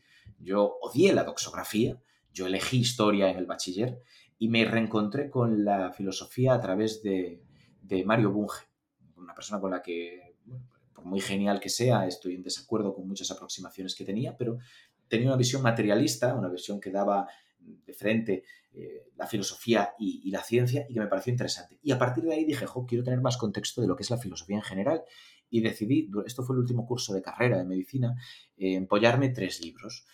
Unos, eh, además en orden de complejidad iba leyendo por capítulos, a medida que avanzaban cronológicamente en cada uno de los tres. El más sencillo era la colección de libros de filosofía en 60 minutos de Paul Stratern, que va repasando los principales pensadores. El segundo que iba leyendo era de Bertrand Russell, su Historia de la Filosofía Occidental, que es también muy asequible y el primer tomo es brillante, el segundo tomo, por motivos editoriales, tuvo mucha prisa, no, no, es una opinión, es que fue así, y acabó ventilando mucha historia de la filosofía en pocas páginas pero luego acabé con el Copplestone. El Copplestone eran originalmente nueve volúmenes, que en las ediciones modernas son cuatro, y que es mucho más complejo. Es más, es tan complejo. Es un caso claro del libro académico de historia de la filosofía, que eran apuntes que facilitaban estudiosos de la teología a sus eh, estudiantes. A estudiosos de la teología que sabían mucho de filosofía. En este caso, pues era un monje pero no es el único caso, pasa con muchos otros, con eh, el fraile también, que es, otra colección de, creo que era pamplonica, él era, de Pamplona, y tiene ese toque de una filosofía muy orientada de repente al periodo escolástico y que como parte de la asunción de que sus estudiantes saben latín y griego, es tan duro que te pone las frases en latín y griego sin traducción. Así que fue una aventura muy compleja. Yo me levantaba durante esa época a las 6 de la mañana y leía una hora y media antes de irme a prácticas. Y leía esto, me lo estudiaba, lo subrayaba y me marcó absolutamente. Es un libro que aunque no habla necesariamente del cerebro, te plantea una serie de cuestiones de la filosofía que otra gente tal vez sufrió porque era obligado estudiarlo en la carrera, el Coppelstone es un libro de referencia, pero yo estaba encontrando algo que había perdido, estaba encontrando todo un mundo que no era el de la ciencia, que era válido para la obtención de conocimiento y que de alguna manera no me habían enseñado como debían. Así que eso marcó totalmente cómo entendí el mundo y la ciencia a partir de entonces, como una forma más de cultura que tiene que aunarse con otras disciplinas. Y eso se nota en el libro, quiero creer. Qué pasada. A las 6 de la mañana te levantabas para también es verdad que era la época en la que más temprano, temprano me acostaba en mi vida. ¿eh? Creo que me acostaba entre las, entre las 11 y las 12, porque estaba con una pareja que se acostaba muy, muy temprano. Entonces, bueno, pues yo no he podido dormir nunca mucho, no por insomnio, sino por falta de sueño, de necesidad. Entonces lo que hacía era levantarme antes. Y ya está. ¿Y entonces cómo, cómo lees actualmente? O sea, a lo mejor ha habido algún cambio no, leo menos de lo que me gustaría, pero leo... Eh, yo creo que la clave y lo que más he notado de diferencia con otra gente es que yo me siento y leo. Yo decido que voy a leer y leo. Y mi concentración está puesta ahí. No tengo... Estas, a mí me, resultan totalmente extraterrestres estas situaciones de voy a leer y la persona se siente, abre el libro y dice, ah, es que tengo que ir al baño, ah, es que voy a beber agua, voy a revisar tal cosa. Yo si me siento es porque he decidido que voy a leer y leo.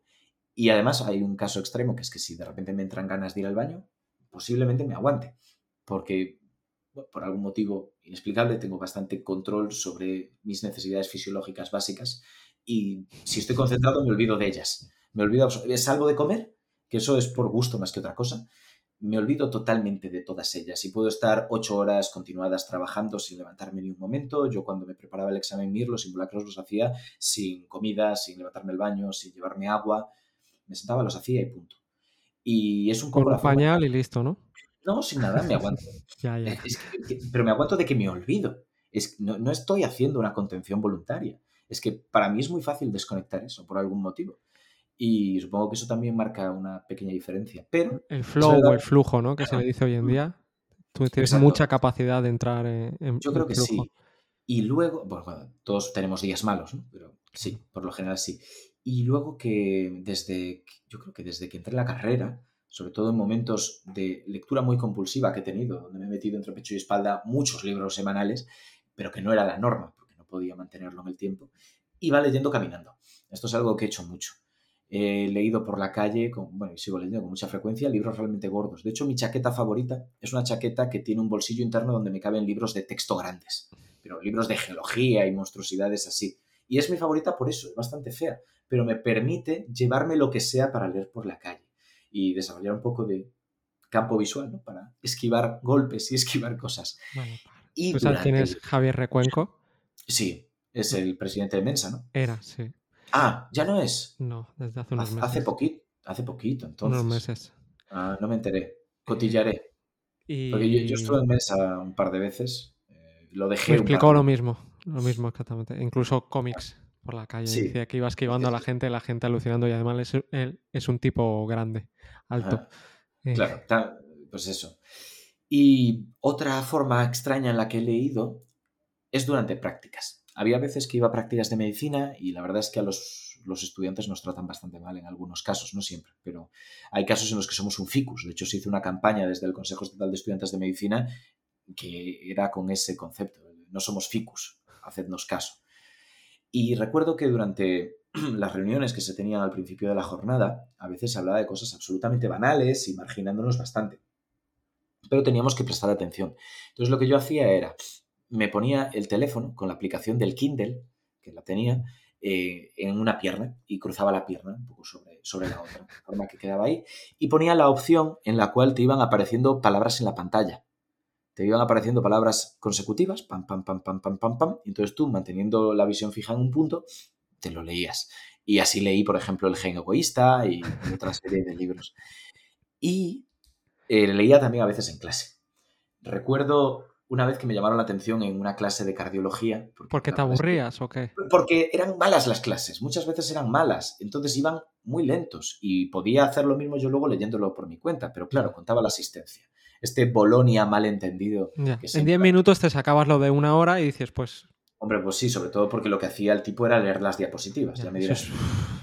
Entonces, en cardiología, yo recuerdo que este profesor que de verdad una actitud de cardiólogo estereotipada, que debe ser de lo peor que hay en, medicina, ojo, insisto, estereotipada, que hay cardiólogos muy fantásticos. Significa que es lo que te esperarías por cliché de un cardiólogo, aunque no sea la realidad de la mayoría. Yo no lo sé. Ah, eh, dicen que los cardiólogos por, la planta del hospital no tocan el suelo, van flotando. O sea, de, lo elevados que se consideran, de los superiores, al final están con el órgano por excelencia. Luego los neurólogos tienen su cosa también, pero, pero sí, tienen, tienen este cliché. Que no son cardiocirujanos. ¿eh? también hablan de los médicos en general, también, que, a veces flotan. ¿eh? Sí, sí. Todo el mundo se lleva lo suyo. Sí, me he ido por eso, en parte, pero eh, recuerdo que estaba leyendo un libro de geología fue una etapa en la que por Navidades yo pedía siempre libros de texto, de, entomología, de virología, de, lo que fuera. Y el libro este de geología me pareció súper interesante, porque a mí no me habían dado la geología física nunca de esta forma. Además, muy, muy estético, porque era todo en colores eh, marrones y rojos, con gradientes en, los gráficos y tal, muy bonito.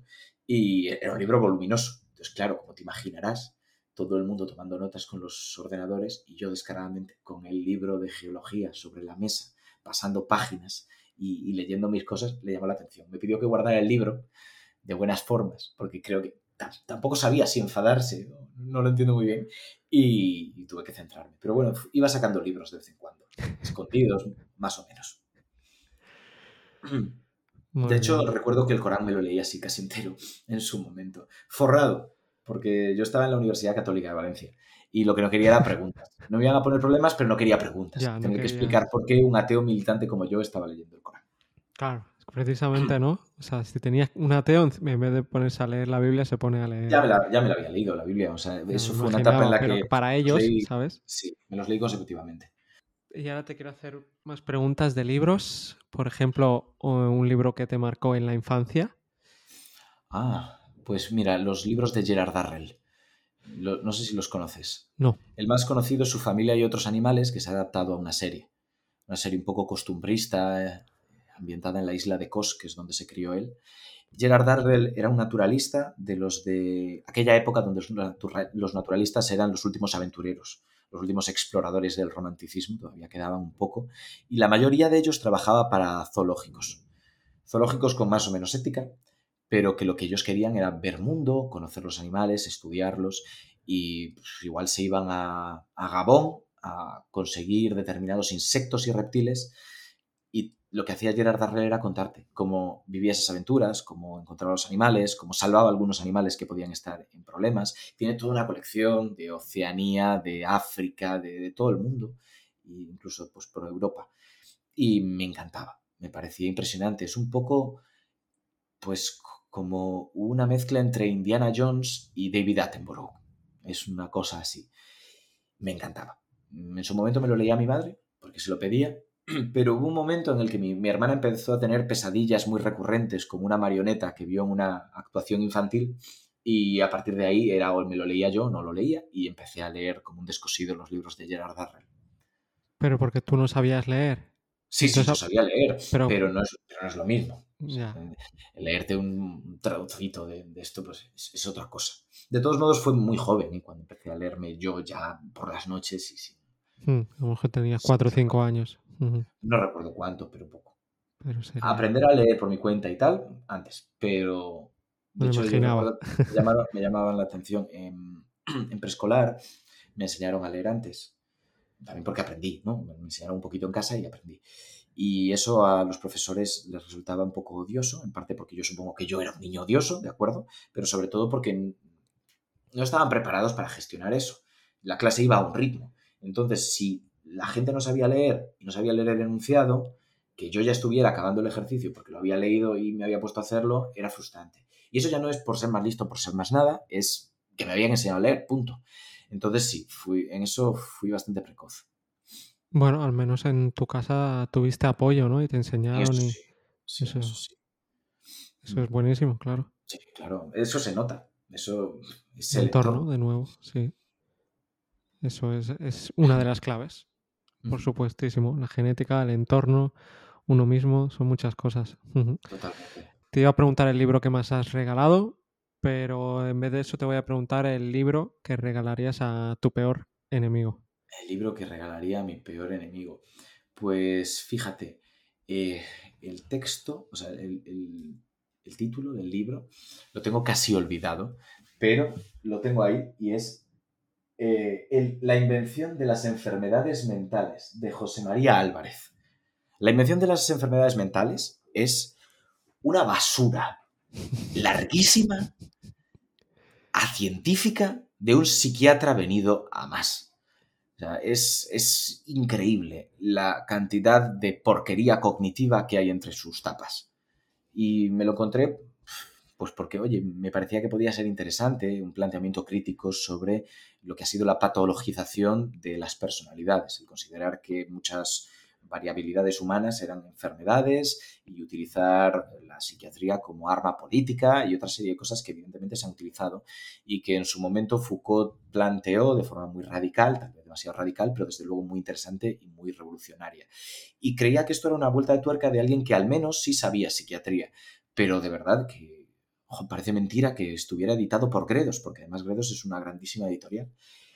Y yo creo que a, a, mi enemigo se lo regalaría, porque es duro de leer, es, es creído, está vacío, eh, es ignorante, porque al final cae en ignorancia flagrante sobre temas que son muy sensibles. Yo no estaría criticando este libro de esta forma si no fueran temas tan sensibles como la salud mental, Claro. pero uno tiene una responsabilidad cuando habla de ellos. Y es muy peligroso alejar a los pacientes del correcto tratamiento que pueden realizar psicólogos y psiquiatras, ya sea a través de terapia condu cognitivo-conductual o psicoterapia en general y terapia farmacológica, porque son pilares importantes.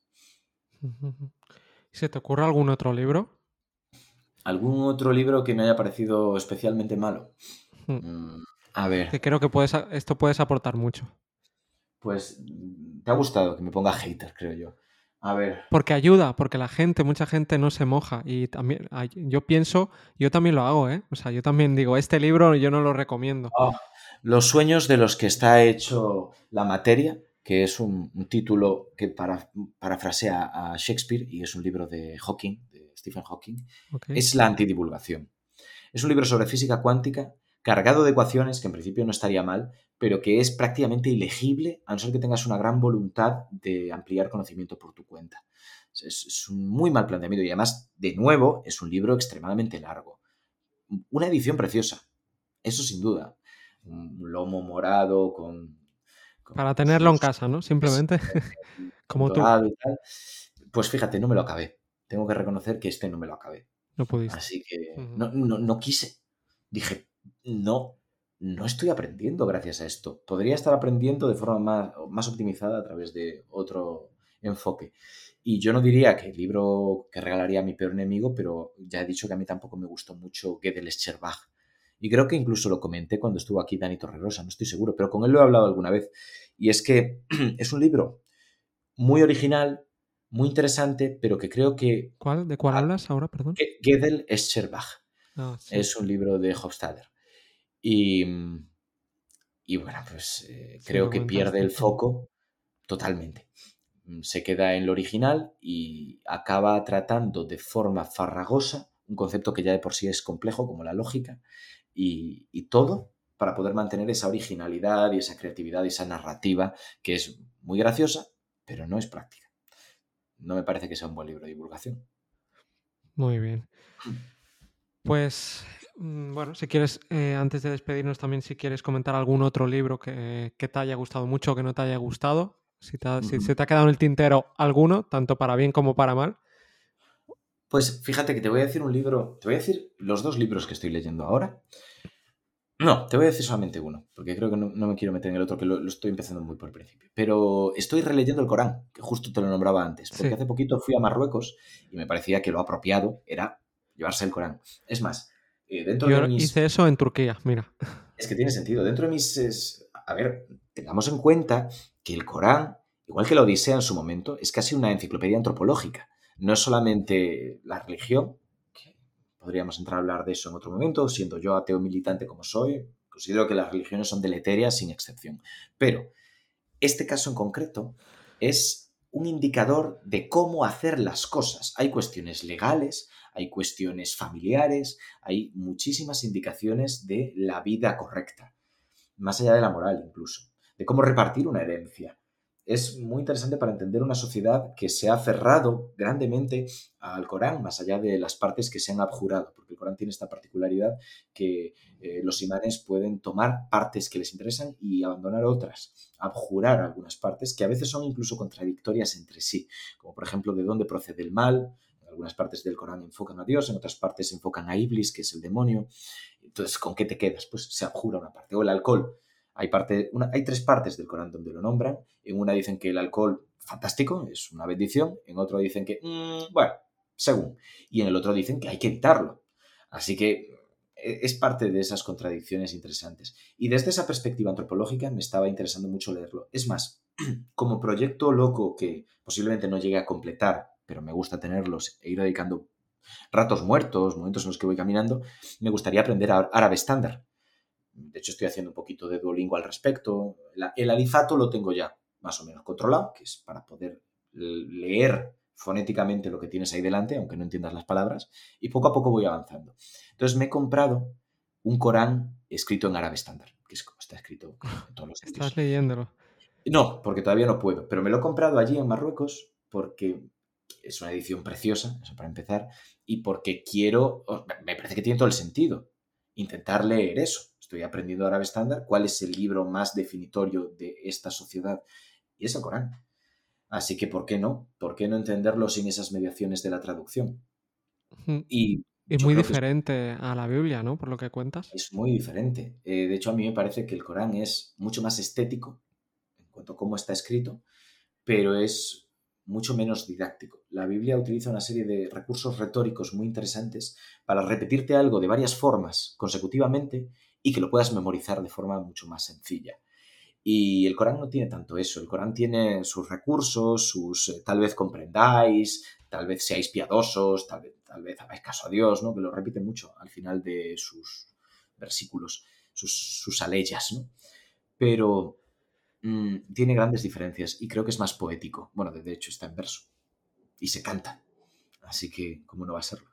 A mí me gustaría eso, ¿no? Poderlo, poder entender esa dimensión estética que tiene el Corán y que claramente ha sido parte del triunfo de la religión y del hecho de que esté creciendo tanto esta religión, pero que solo puedes entender desde el árabe estándar. Súper, súper curioso y súper interesante tu proyecto. Eh, ya te digo que igual se queda a medias, pero, pero algo hay. Algo Tengo muchos años por delante. Sí, esperemos que sí. Yo creo que sí, sí, sí. bueno, eh, y ya para acabar, ¿a ¿quién nominas para que venga al podcast o quién te gustaría que viniera? Tiene que ser alguien con un libro escrito, ¿no? Entiendo. No. Ah, no. Puede ser cualquier ¿Alguien, persona. Alguien que le, si le gusta leer, sí, que si pues ama los libros, pues es mucho pues mejor, pero no, no es obligatorio que sea un escritor escritora.